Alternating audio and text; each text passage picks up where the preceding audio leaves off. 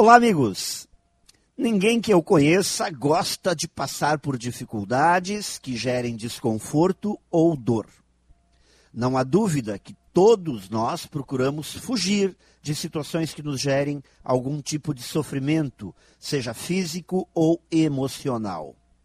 Mas, querendo ou não, de alguma forma, um dia isso tudo nos alcança. O problema é que quase ninguém está preparado ou é tolerante a momentos difíceis, até porque acreditamos que a dor não faz parte da vida.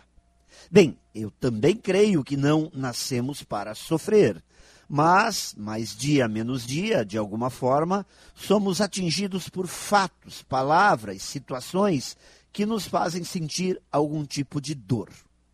A questão é: o que podemos fazer para nos prepararmos para suportá-la, para administrá-la, para superá-la? Como podemos aprender com as dores da vida? Como podemos nos tornar seres humanos mais fortes?